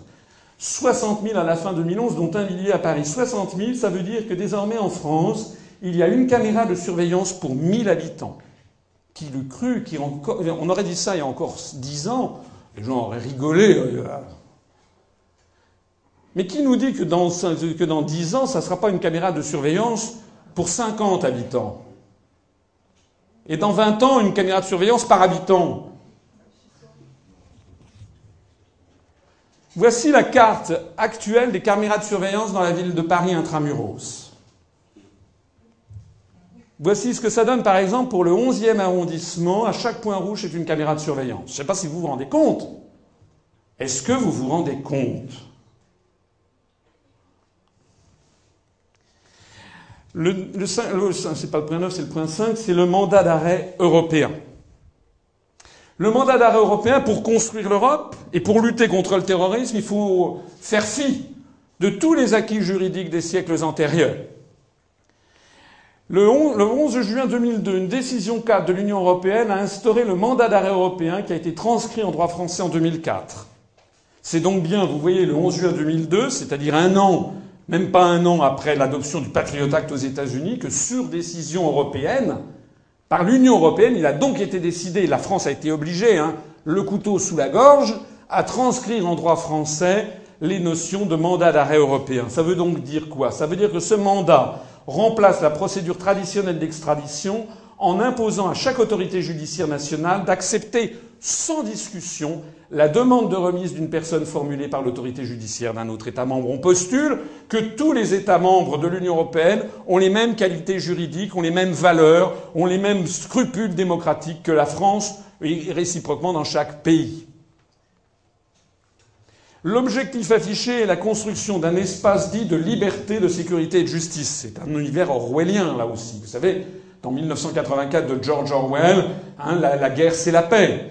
La liberté, c'est l'esclavage et réciproquement. Donc, on plus on met sous surveillance la, société, les sociétés des pays d'Europe de l'Ouest, et plus on dit que c'est dans le cadre pour assurer leur liberté. Le cynisme est total. Et donc, cette construction d'un espace de liberté au sein de l'Union européenne à travers une procédure plus simple, plus efficace et plus rapide, bien entendu. Mais, loin d'unifier le droit au niveau de l'Europe, le mandat d'arrêt européen étant au contraire à toute l'Union européenne le champ d'application des procédures d'exception et des lois liberticides spécifiques à chaque État membre. Ben oui. Si par exemple vous avez l'Espagne qui émet des lois exorbitantes du droit commun, par exemple contre tel ou tel euh, terroriste de l'ETA, ils peuvent très bien le faire. Mais ça peut être tout à fait des lois qui sont totalement contraires à certains principes fondamentaux du droit en France, ou bien aux Pays-Bas, ou au Luxembourg, ou je ne sais pas où. Désormais, on est obligé de se plier sur le moins-disant démocratique. Alors j'ai pris l'exemple de nos amis espagnols, mais on aurait pu prendre l'exemple par exemple de l'Estonie ou de la Lettonie. Je rappelle par exemple qu'en Estonie ou en Lettonie, ce sont des pays où actuellement on commémore officiellement les Waffen-SS. Tous les ans. Avec le ministre du gouvernement qui vient à, et on les tombes des Waffen-SS contre la dictature soviétique pas pour défendre l'Union soviétique, bien entendu. Mais quand même, de là à glorifier les Waffen-SS nazis, c'est un pays, ce sont des pays membres de l'Union européenne. Je voudrais rappeler ce que c'est que l'Europe. L'Europe, c'est Léonard de Vinci, c'est Descartes, c'est Voltaire, c'est Sigmund Freud notamment. Et qu'est-ce qui leur est arrivé à ces gens? Qu'est-ce qui est arrivé à Léonard de Vinci? Léonard de Vinci, comme vous le savez, c'était un peintre florentin, un génie. Il a fait des tas de choses. Il était réfugié à la cour des Sforza à Milan. Et lorsqu'il y a eu les guerres d'Italie, il est revenu en France pour se protéger de la vindicte des Italiens, enfin de la cour à laquelle il avait travaillé. Donc il s'était réfugié en France pour justement assurer sa liberté auprès de François Ier. Il est mort au Clos Lucé à côté du château d'Amboise, vous l'avez peut-être visité. Descartes, fondateur du discours de la méthode, il a été obligé justement, puisque c'était un philosophe qui euh, voulait euh, exercer son libre arbitre, n'est-ce pas, à l'écart de tous les dogmes, il a été obligé de fuir la censure en France et de se réfugier aux Pays-Bas, où il a écrit et publié la plupart de ses ouvrages. Voltaire, sous euh, Louis XV, comme vous le savez, a été obligé de maintes fois d'aller se réfugier en Suisse ou en Allemagne ou en Prusse auprès de, Frédéric II pour se protéger de la censure en France. Sigmund Freud, qui vivait à Vienne en Autriche, en 1938 est allé se réfugier en Angleterre lorsque les nazis ont fait l'Anschluss et lorsque sa vie personnelle était en danger parce qu'il était juif. Donc que serait devenu Léonard de Vinci, Descartes, Voltaire, Sigmund Freud et tant d'autres si le mandat d'arrêt européen avait existé à notre époque? Eh bien tout simplement ils auraient été renvoyés dans leur pays d'origine et incarcérés. C'est de ça qu'il s'agit. Hein. Je vous rappelle cette, euh, espèce de, maxime qui a parcouru tout l'Occident, ce qui a fait la grandeur de l'Occident, de l'Europe occidentale. Il vaut mieux laisser courir un coupable que de condamner un innocent. Maintenant, c'est le système inverse qui est en train de prévaloir. Il vaut mieux condamner un innocent que de laisser courir un coupable. Quel est le bilan d'ailleurs de toute cette politique de surveillance généralisée? La Cour des comptes en France a fait un bilan sur la politique de sécurité entre 2002 et 2010, hein, sur les neuf ans. Eh bien, ce bilan est plutôt catastrophique. Les résultats en matière de lutte contre la délinquance, il y a eu un recul des atteintes aux biens de moins 28%, mais une hausse des atteintes aux personnes de plus 21,2%. La lutte contre le trafic de stupéfiants, il y a eu 91% en plus de garde à vue, il y a 42% en plus pour usage avec revente. On s'aperçoit que le développement rapide et coûteux de la, de la vidéosurveillance n'a amené aucune preuve de son efficacité. On s'aperçoit également que la baisse des moyens et des effectifs, par ailleurs réclamés par Bruxelles pour des contraintes budgétaires, contribue à renforcer l'inefficacité générale du processus. Le point numéro 5, c'est le réseau échelon. Le réseau échelon est un réseau de surveillance généralisée des communications mondiales, dans la main des Américains, avec un système de satellites qui tournent autour de la Terre. On ne le dit pas assez en France et c'est dommage. On ne dit pas assez en France que dans ce système, vous voyez, il y a des, espèces de grandes stations d'écoute qui se situent notamment aux États-Unis, à Yakima, à Sugar Cove, au Canada, dans le nord canadien, également au Japon, à Misawa, en, Nouvelle-Zélande et en Australie, mais également en Europe occidentale, à Menwith Hill, c'est près de Cheltenham, et à Bad Aibling, en Allemagne. Donc c'est un système de surveillance généralisée des communications pour le plus grand profit des services américains. Ça veut dire en particulier que les stations d'interception du réseau échelon situé à Menwith Hill au Royaume-Uni sont là pour écouter en particulier les communications émanant de France pour l'intérêt des Américains. On a perdu, je, le sais en connaissance de cause, puisqu'il se trouve que j'étais à l'époque au cabinet du ministre de l'Industrie et du Commerce extérieur. Nous étions allés faire un saut, si j'ose dire, à Brasilia, parce qu'il y avait la, rénovation de l'ensemble du système de surveillance aérienne de l'Amazonie, qui était euh, le gouvernement brésilien avait acheté ça à Thomson à la France en 1963, parce qu'à l'époque, l'ensemble des pays en voie de développement a aimé acheter à la France, puisque la France était justement un pays qui s'opposait à l'impérium américain, ce qui nous valait une très grande euh, renommée dans les pays du monde arabo-musulman, dans les pays latino-américains, ou même dans les pays socialistes, puisqu'on préférait acheter à la France plutôt qu'aux États-Unis. Eh bien donc, les Brésiliens avaient acheté en 1963 le système de surveillance aérienne de l'Amazonie à Thomson. Dans les années 1994-95, le système avait vieilli, il y avait 22 ans qui avaient passé, donc il fallait le renouveler avec des techniques beaucoup plus, beaucoup plus en pointe, notamment de surveillance électronique, très important parce qu'il y avait non seulement la surveillance aérienne, mais également les petits avions qui font du narcotrafic dans toute cette région. Eh bien, on a su, après coup, et c'est maintenant de notoriété publique, eh que la France a perdu ce contrat parce que toutes les communications entre Thomson, entre les différents services français, etc., et les différents services euh, brésiliens avaient été tous interceptés par les Britanniques pour les refiler aux Américains. C'est ce qu'on appelle la solidarité européenne, les enfants. Vous savez, il faut faire l'union pour l'union fait la force. Les Allemands et les, et les, Anglais surveillent en particulier, pas seulement nous, bien entendu, mais toutes les communications qui émanent de France pour le compte des Américains.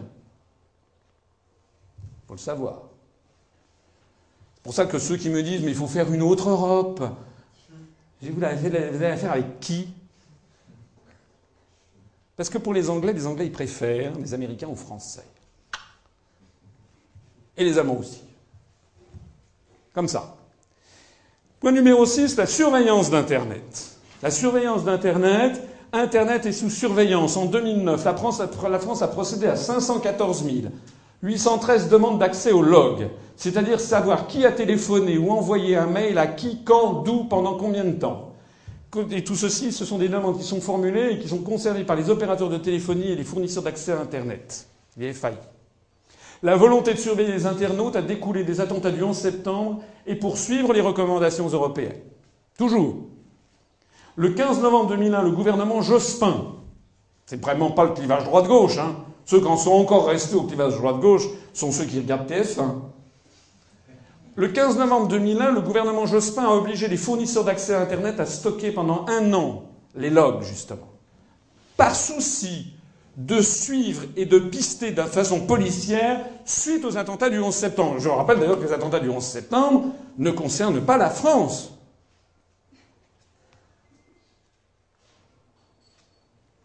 La loi sur la sécurité intérieure LSI du 21 janvier 2003 a rendu ce dispositif définitif. Censé prévenir les menaces d'attentat, la surveillance des internautes est aujourd'hui totalement séparée de l'existence ou non d'une menace terroriste. On ne parle même plus de menace terroriste. Il est désormais acquis que tout le trafic sur Internet est désormais, peut, peut faire l'objet d'une surveillance. La surveillance d'Internet échappe désormais à toute procédure judiciaire pour se placer sous le contrôle direct de l'État. Vous vous rappelez, c'est l'acte, justement, la décision qui avait été signée par George Bush en 2002. C'est donc bien sur décision européenne, par, application de, la volonté américaine, que nous sommes en train de ruiner nos libertés publiques. Le point numéro 7, c'est le passeport biométrique. Le 29 juin 2009, toute l'Union européenne, plus trois autres pays européens, ont introduit de nouveaux passeports biométriques contenant les empreintes digitales et qui, ont des fonctions de reconnaissance faciale. Ces mesures sont censées lutter de manière plus efficace et contre le terrorisme, bien entendu, et aussi contre l'immigration illégale. Il faut savoir que ces passeports biométriques et que les visas qui sont désormais développés par l'espace Schengen sont désormais de plus en plus discriminatoires. Sur la demande des États-Unis d'Amérique et sous l'influence de l'Union européenne, il y a désormais de plus en plus des torchons et des serviettes dans le monde. Les torchons, ce sont, enfin les serviettes, c'est-à-dire le haut du panier, ce sont les pays développés. C'est-à-dire le Japon, la Corée du Sud, l'Australie, la Nouvelle-Zélande et puis l'Amérique du Nord, plus une partie du cône sud-américain. Et puis les serviettes, alors ça, ce sont dans ces pays qui sont en vert sur la carte, plus l'espace Schengen. Les citoyens de ces pays sont exemptés de visa, peuvent librement se rendre dans l'espace Schengen en présentant simplement une pièce d'identité. Et puis en revanche, il y a les torchons, c'est-à-dire les pays rouges. Dans ces pays-là, les citoyens de ces pays doivent obligatoirement demander un visa, qui est d'ailleurs de plus en plus cher. Pour rentrer dans l'espace de libre circulation Schengen, non seulement le visa est de plus en plus cher, mais il est de plus en plus difficile à obtenir. Vous avez dans ces, torchons, vous avez tout le continent africain, ce qui veut dire en particulier qu'il y a beaucoup de, la France a des liens très étroits avec beaucoup de pays d'Afrique du Nord ou d'Afrique francophone. Eh bien désormais, d'ailleurs, il suffit de connaître des, Français qui ont de la famille dans ces pays, vous diront tous que c'est extraordinairement difficile pour faire venir des, des personnes de ces pays en France. Mais ça nous concerne également d'autres pays. Il y a ceux qui pensent mal.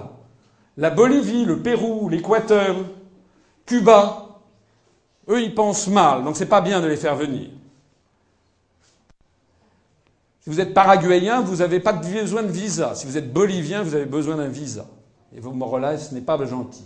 C'est pareil pour la Russie, c'est pareil pour à peu près tout, tout le Moyen-Orient, et c'est pareil pour un certain nombre de pays comme l'Indonésie. On voit donc bien apparaître par cette politique d'unification, c'est une nouvelle preuve de ce que je dénonce par ailleurs, c'est que la construction européenne est une construction de plus en plus racialiste, un apartheid planétaire qui se met en place par la volonté anglo-saxonne. C'est totalement contraire aux intérêts géostratégiques de la France hein, que d'agir de cette façon. Le passeport biométrique voit sa nouvelle allure. Il a été uniformisé au sein de l'Union européenne. Il ressemble au passeport antérieur, mais il y a quand même ici une petit, petite nouveauté. C'est cet œil. C'est cet œil symbolique qui représente, eh bien, justement, désormais, les documents qui vont permettre de surveiller mieux les, personnes. Hein, avec reconnaissance faciale, reconnaissance de l'iris, et puis également les empreintes digitales. Le point numéro 8, ce sont les transferts transatlantiques de données personnelles. On est vraiment dans la, la plus grande actualité puisque ça remonte au 19 avril 2012, donc il y a quelques semaines. Les États-Unis ont applaudi au feu vert européen donné au transfert systématique des données des compagnies aériennes, bien entendu dans le cadre de la lutte antiterroriste. C'est fou, hein, ce qu'il y a comme acte terroriste en Europe. Il n'y a que ça. Puisque toutes nos lois, toutes nos libertés publiques sont remises en cause jour après jour, mois après mois, dans le cadre de la lutte contre le terrorisme, que des partis euh, qui, sont, qui aiment l'autorité ne réagissent pas trop à ces évolutions, ça peut se comprendre. Que le Front National ne, ne moufte pas, ça peut se comprendre. Que l'UMP approuve, ça peut aussi se comprendre, parce que ce sont des partis de droite. Donc ce sont a priori des partis qui sont en faveur de l'ordre et de la sécurité. Mais que des partis comme le Modem, avec M. Bérou qui se donne des airs, vous savez, qui se donne des allures, comme ça, de, personnes très scrupuleuses sur les libertés publiques, que je n'ai jamais entendu se scandaliser de ces dérives européennes, évidemment, puisque c'est un européiste ô combien, que le Parti socialiste n'ait jamais protesté, alors que c'est quand même normalement la gauche, traditionnellement, se voulait la gardienne des libertés publiques, que je n'ai jamais beaucoup entendu parler non plus de l'extrême gauche, de gens qui protestent. Alors si on va critiquer euh, Monsieur Sarkozy, hein, de la même façon qu'on critiquait le gouvernement Fillon sur la réforme des retraites, mais aucun de ces mouvements politiques ne va dire qui a décidé. C'est pas Monsieur Sarkozy. D'ailleurs, on va voir, on va, regarder les enfants, on va voir ce que Monsieur Hollande va faire avec toutes ces lois liberticides. En attendant donc, cet accord qu'il y a eu entre Washington et l'Union européenne le 19 avril 2012 prévoit que l'Union européenne va désormais durablement, c'est-à-dire qu'il n'y a pas de durée de limite, il n'y a pas de limitation de durée, pardon, et systématiquement transférer toute une série de données privées sur les passagers embarquant depuis l'Europe sur des vols pour les États-Unis. Dès que vous prendrez un vol pour les États-Unis, la compagnie aérienne, toutes les compagnies aériennes européennes transmettront aux services américains tout ce qu'ils savent sur vous. Votre date de naissance, votre nom, votre lieu de, votre lieu de résidence, votre numéro de carte bleue, donc ensuite, par interconnexion des fichiers, toutes vos dépenses vos préférences alimentaires. Si vous avez, par exemple, fait état que vous vouliez manger cachère ou halal ou végétarien ou, euh, euh, je ne sais pas moi, ou euh, dans, dans l'avion. Il va remplacer un texte en ce sens qui existait déjà mais qui n'était que provisoire et qui avait été contesté par le Parlement européen parce qu'au sein du Parlement européen, il y avait des députés qui jugeaient que les garde-fous pour protéger la vie privée des citoyens étaient insuffisants. Ils ont changé d'avis. Les détracteurs de l'accord le considèrent toutefois comme une atteinte aux libertés individuelles et le début d'un État policier. Faut quand même pas se moquer du monde. Est-ce que vous vous rendez compte qu'il y a quand même des millions et des millions de personnes qui vont aux États-Unis tous les ans, qui traversent l'Atlantique? Quand vous comparez ça au nombre d'actes terroristes qu'il y a, il n'y en a pas. Il n'y en a pas. Aux États-Unis, il n'y en a pas. Il n'y en a pas non plus. Hein.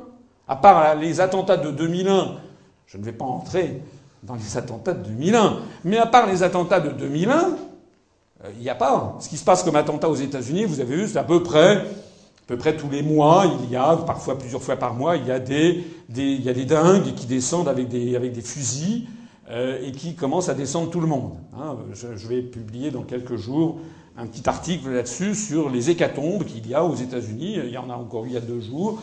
Des gens qui descendent, trois, quatre personnes dans une université, dans un campus universitaire. Il y en a pratiquement tous les mois. Hein. il y a un nouveau truc aussi, c'est, vous avez vu, ce sont les gens qui euh, deviennent cannibales. Qui bouffent se bouffent les uns les autres. Euh, voilà. C'est le dernier truc. Euh, c'est le summum de la civilisation. En attendant, en attendant, en attendant, il n'y a aucun acte terroriste aux États-Unis non plus, mais des millions de personnes vont être désormais fichées par les services américains. Et puis j'en arrive au dixième point, qui est le projet INDECT, dont je ne suis pas mécontent d'avoir été, je crois, le premier responsable politique à parler lors de la présentation de mon programme présidentiel le 3 décembre dernier. D'ailleurs, personne d'autre n'en parle. Ce projet INDECT, c'est quoi? Intelligent information system supporting observation, searching and detection for security of citizens in urban environment. Mais c'est du français, c'est de l'européen.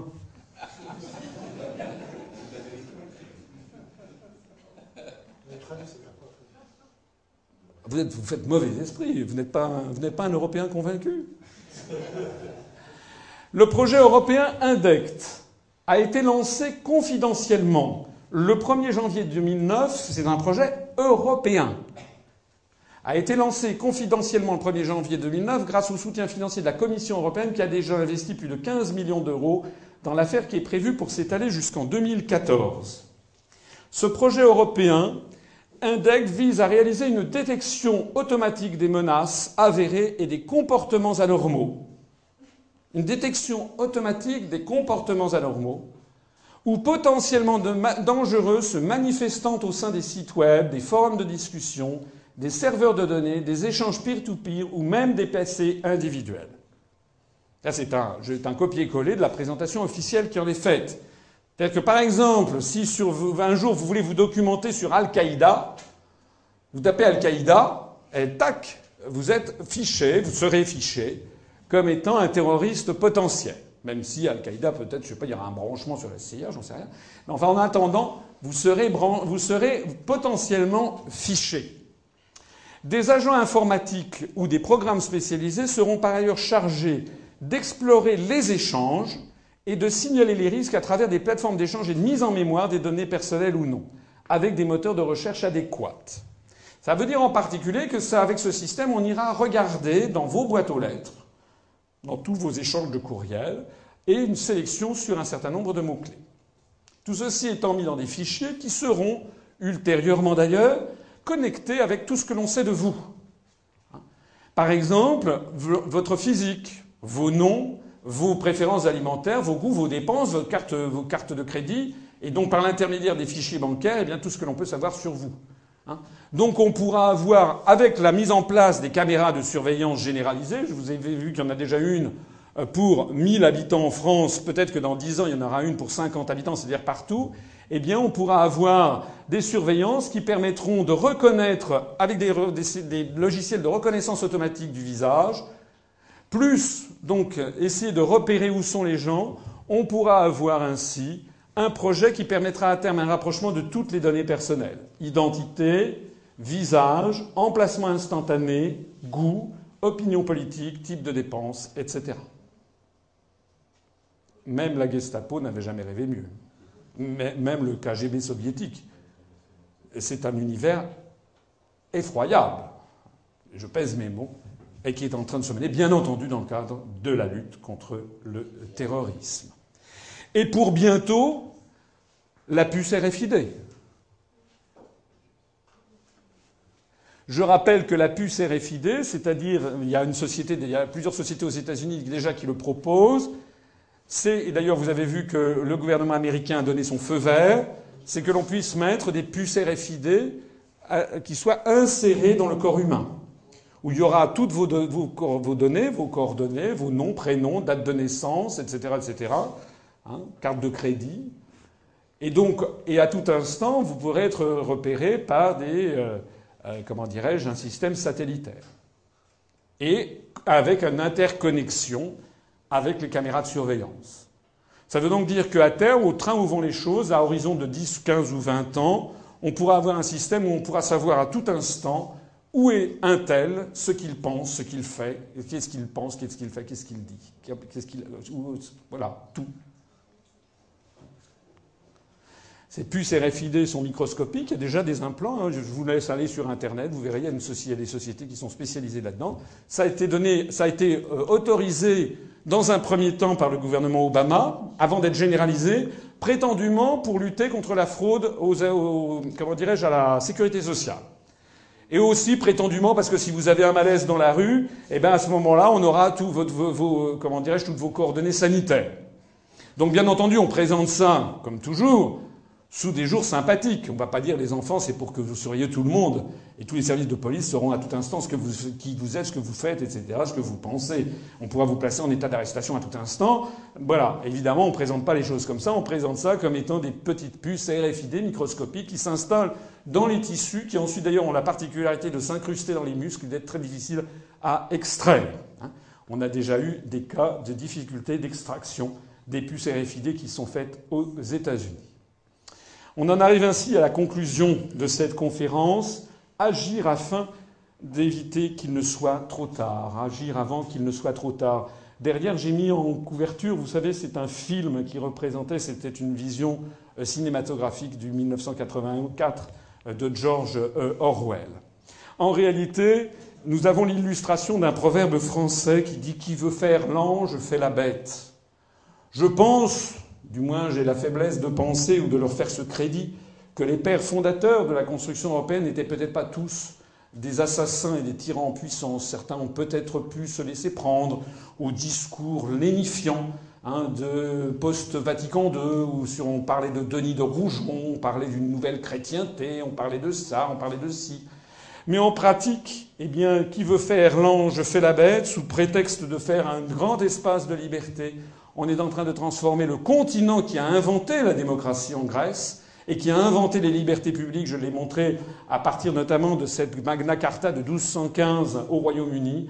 La construction européenne permet de détruire peu à peu les libertés publiques en Europe. Le stratagème des chaînes que je vous ai montré place tous les États européens à la merci des lobbies euro-atlantistes et des dirigeants américains par mimétisme et parce que vous ne pouvez pas vous opposer à une, à une, à une tour de Babel où tout le monde tire à U et à Dia et le seul qui décide, c'est le syndic extérieur. C'est pour ça que je vous ai rappelé le raisonnement qui est euh, le mien. Seuls ces derniers ont l'influence et la puissance de fédérer les intérêts divergents des États européens dans cette affaire, comme pour tous les sujets. Hein.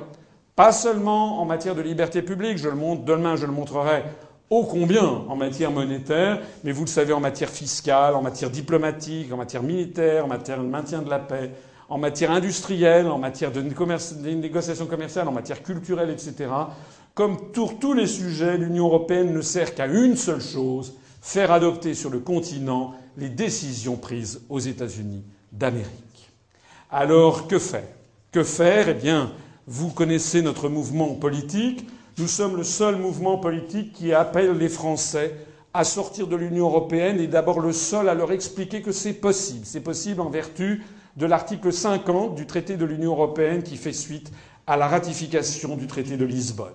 Selon cet article 50, il est prévu que tout État membre peut décider, conformément à ses règles constitutionnelles, de se retirer de l'Union. Donc que l'on ne vienne pas nous dire que c'est impossible de sortir de l'Union européenne. Si c'était impossible, ce ne serait pas prévu ni écrit noir sur blanc. Voilà. Donc c'est la première chose. C'est d'ailleurs la raison pour laquelle on ne veut pas me faire venir à la télévision, puisqu'il est très important que les Français croient qu'il est impossible de sortir de l'Union européenne. Et quand on dit, ben voilà, allez vous renseigner article 50, déjà on se dit, ben c'est pas tout à fait vrai. C'est même le contraire qui est vrai puisque c'est prévu. Il y a un deuxième point, c'est que puisque c'est prévu, on a le droit d'en parler. Il y a un troisième point, c'est puisque c'est prévu et que ça a été ratifié par des députés et des parlementaires français comme les parlementaires de tous les autres États de l'Union, eh bien ça veut dire que ça n'est pas quelque chose d'extrémiste. Qu'on ne vienne pas dire que c'est extrémiste puisque ça a été ratifié si c'était un dispositif extrémiste, l'UMP, le MoDem, le PS, etc., tous ces, les Verts, tous ces gens qui ont fait leur petit frichti pour faire adopter le traité de Lisbonne, auraient refusé d'adopter cet article 50. Puisque, paraît-il, ils ne sont pas extrémistes. Donc, nous voici face à un dispositif qui permet de sortir de l'Union européenne, qui n'est pas extrémiste, qui existe, donc on a le droit d'en parler. Le point numéro 2 de cet article 50 prévoit que l'un État membre qui décide de se retirer doit notifier son intention au Conseil européen, c'est-à-dire au Conseil des ministres, des chefs d'État et de gouvernement. Et que, après avoir regardé la question, l'Union européenne négocie et conclut avec cet État un accord fixant les modalités de son retrait. Donc, cet article 50 prévoit une nécessité de négociation pour le retrait. Alors certains me disent oui, mais vous comprenez bien, si vous négociez, etc., vous n'y arriverez jamais, vous aurez des bâtons dans les roues, ça sera impossible de conclure. À quoi je dis, mais attendez, vous n'avez pas tout lu, puisque l'alinéa 3 de cet article prévoit que les traités cessent d'être applicables à l'État concerné à partir de la date d'entrée en vigueur de l'accord de retrait ou, à défaut, deux ans après la notification visée au paragraphe 2. C'est-à-dire que si d'aventure les 26 autres États ou certains des 26 autres États traînaient les pieds pour aboutir à un accord. De toute façon, au bout des deux ans, on en sort de plein droit, même si nous ne sommes pas parvenus à un accord. Il y a des gens qui me disent oui, mais même si vous parvenez à un accord, ou même si vous au bout des deux ans, vous vous rendez compte, sortir de l'Union européenne, mais vous allez vous isoler, ça va être l'apocalypse. Alors je dis oui, c'est vrai, la ville de Lyon va être entraînée dans les abîmes, tout va s'effondrer, on va y avoir des centaines de millions de morts. Mais je suis un, je suis un fou. Non, en réalité, sans rire, Qu'est-ce qui se passera si l'on sort de l'Union européenne? Ben, Je suis désolé de, je suis désolé de, comment dirais-je de, comment dirais-je de décevoir vos attentes spectaculaires. Euh, si nous sortons de l'Union européenne, il ne se passera rien. Non, je veux dire, le lendemain, il, y aura toujours le soleil va se lever, il y aura toujours la boulangère du coin qui fera son, son, pain, euh, voilà. Comme je le dis souvent, je l'ai dit et répété, il y a un principe fondamental de droit, qui est un principe tout simplement de bon sens. Quand on, ce qu'on appelle la succession des États ou la succession des régimes ou des majorités, c'est que lorsqu'un nouvel État succède à un ancien, qu'un nouveau régime succède au précédent ou qu'une nouvelle majorité succède à la précédente, eh bien, il y a un principe fondamental qui est du pur bon sens, c'est que toutes les lois et règlements existants existent tant qu'on ne les a pas modifiés. Le fait que François Hollande est élu à l'Élysée n'a pas fait en sorte qu'il n'y a plus aucune loi en France, qu'il n'y a plus de code civil, qu'il n'y a plus rien. Non. Il n'y a rien de changé. Sauf Madame Trierweiler. Mais il n'y a rien de changé. Donc simplement, un nouvel État, ben, il va petit à petit modifier les réglementations.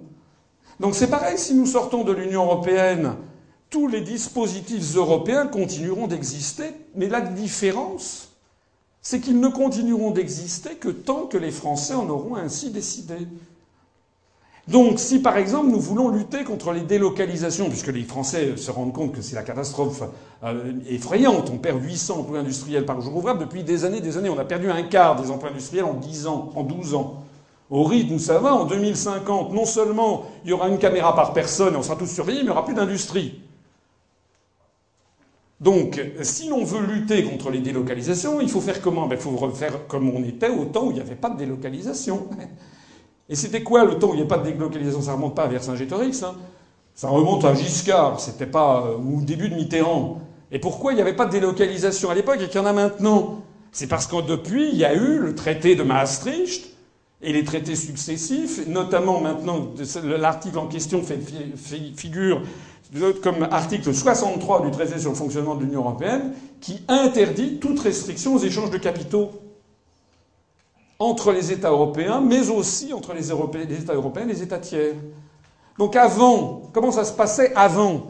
Jusqu'au début de Mitterrand. Eh bien avant, s'il y avait une société française qui voulait investir, je ne sais pas où, moi, au, Botswana ou en Bolivie ou euh, au Japon ou n'importe où, et qui voulait sortir 50 millions de francs, 500 millions de francs ou 5 milliards de francs, eh bien il devait demander l'autorisation de la direction du Trésor au ministère des Finances. Voilà qui était ou non accepté. Ça n'était pas une interdiction pour toujours à tout jamais. Il y avait des cas où on pouvait dire oui, en effet, c'est dans l'intérêt de la France, et d'autres cas on disait non.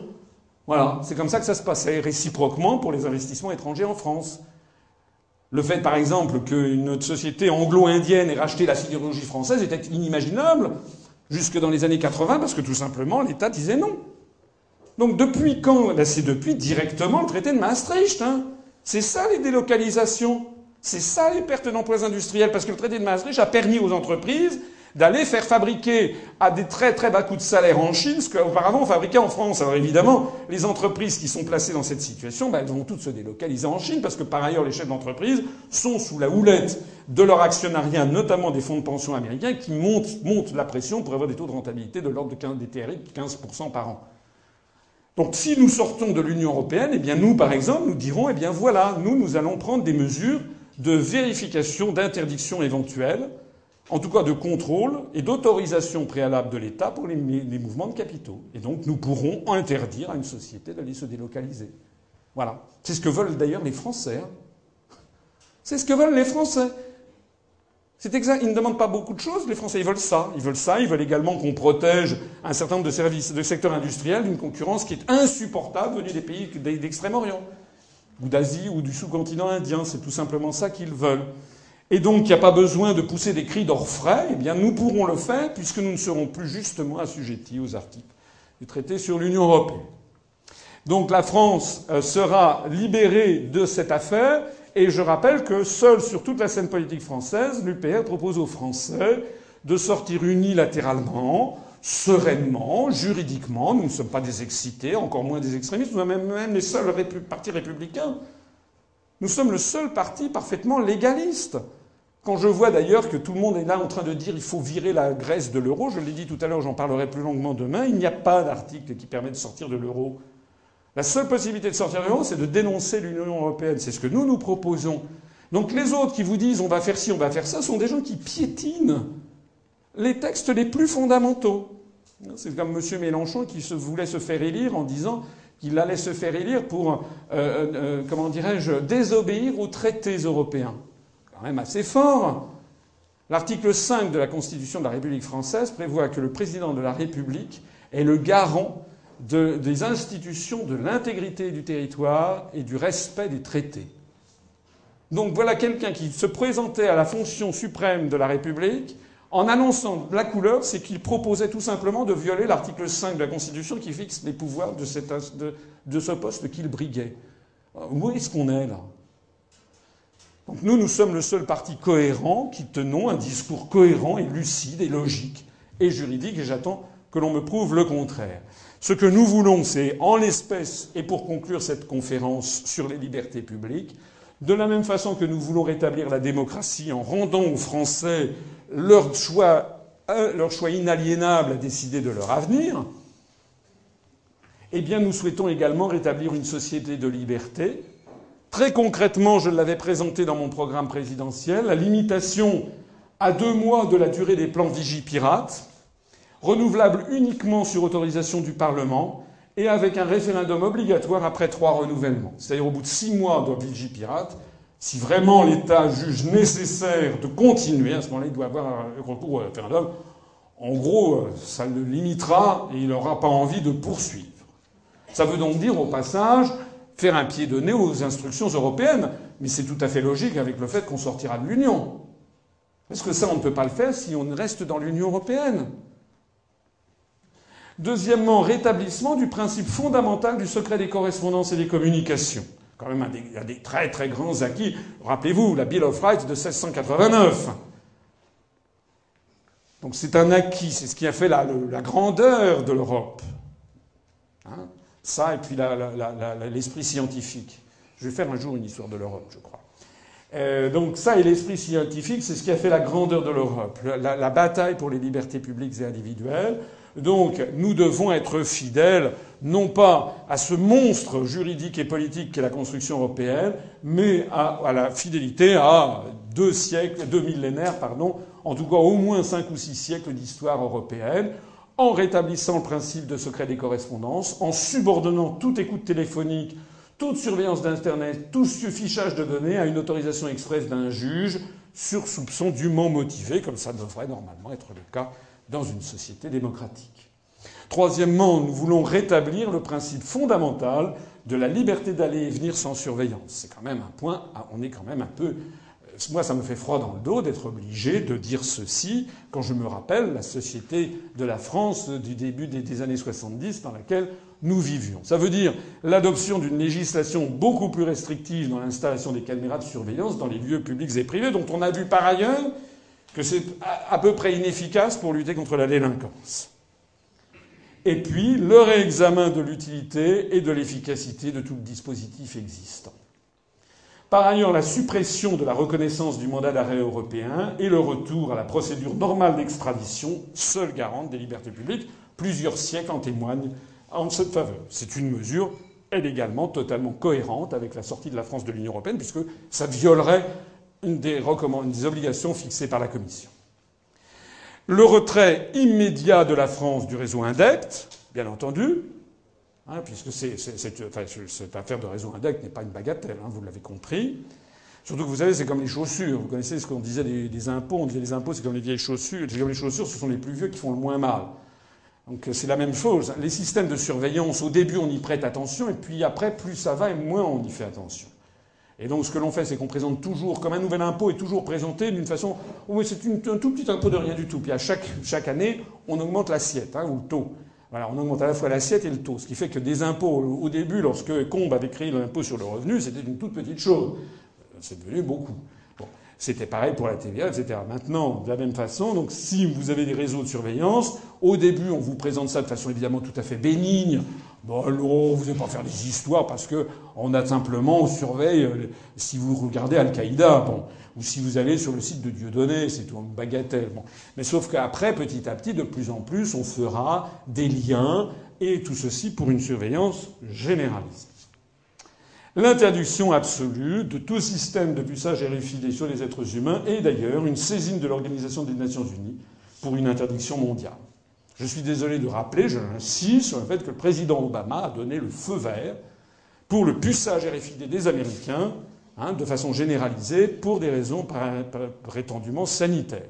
Le même qui nous explique qu'il se bat pour la démocratie et qu'il va faire des bombardements humanitaires, n'est-ce pas, sur les pays qui, dont le régime ne lui convient pas. Et puis, il y a également le respect de la personne humaine et l'égalité des citoyens devant la loi. c'est-à-dire la remise au premier plan des principes républicains essentiels de la laïcité et le refus du communautarisme. Le refus du communautarisme, ça veut dire en particulier le refus bien sûr de toutes les dérives fondamentalistes de toutes les religions, c'est tout à fait exact, mais c'est aussi le fait de faire respecter notre pacte républicain, comme l'a précisé le préambule de la première constitution française du 14 septembre 1791, il n'y a plus pour aucune partie de la nation, ni pour aucun individu, aucun privilège ni exception au droit commun de tous les Français. C'est l'idéal républicain que nous voulons restaurer dans sa plénitude. Donc nous, nous nous fichons éperdument que quelqu'un soit euh, catholique, protestant, juif, musulman, sunnite, chiite, agnostique, athée, militant. On a de tout d'ailleurs chez nous, euh, y compris aussi d'ailleurs des, des, bouddhistes. Euh, donc on s'en fiche éperdument. Tout le monde est citoyen français. Ça veut dire au passage le refus de la stigmatisation insidieuse des Français d'origine arabe ou de confession musulmane la refonte du livre blanc qui doit redevenir un livre blanc de la défense nationale, ne pas mélanger les gens avec les questions de police intérieure, ni insinuer l'existence d'un ennemi intérieur, un coup d'arrêt à la rhétorique du terrorisme djihadiste qui constitue le fondement de la perte des libertés publiques examinées précédemment, une lutte effective contre toutes les formes de terrorisme. Alors si terrorisme djihadiste il y a, bien entendu, bien entendu. Mais il se trouve que pour l'instant, c'est pas le cas. Et moi, je voudrais surtout qu'on insiste aussi sur la lutte contre les mouvements terroristes régionaux, avec une information des citoyens sur leur financement et leur soutien. Voilà, je termine ainsi cette conférence dont vous avez pu noter qu'elle est plus courte que d'habitude, ce qui va nous permettre peut-être d'avoir un débat. En vous rappelant, je le fais à chaque fois, donc je ne vais pas faillir à ma petite tradition, c'est de vous montrer un échantillon de ma collection personnelle de monnaies. Ça, c'est une monnaie qui avait été frappée en 1848, encore une. Enfin, c'est pas une monnaie, c'est une médaille. Vous voyez ici une espèce d'allégorie sous forme de cérès, une, espèce d'allégorie de la République. Il y a derrière marqué République française. Euh, ça a été une, gravé par Montagny en 1848. Et puis au revers, on ne le voit pas très très bien, il faudrait que j'améliore le, contraste. Mais je vous l'ai agrandi. Il y a marqué 1848 sur le plat. 1848, 4 mai, Assemblée nationale. C'est la première Assemblée nationale après que Louis-Philippe a été chassé par les Français, et en dessous il a marqué la puissance législative appartient au peuple et ne peut appartenir qu'à lui.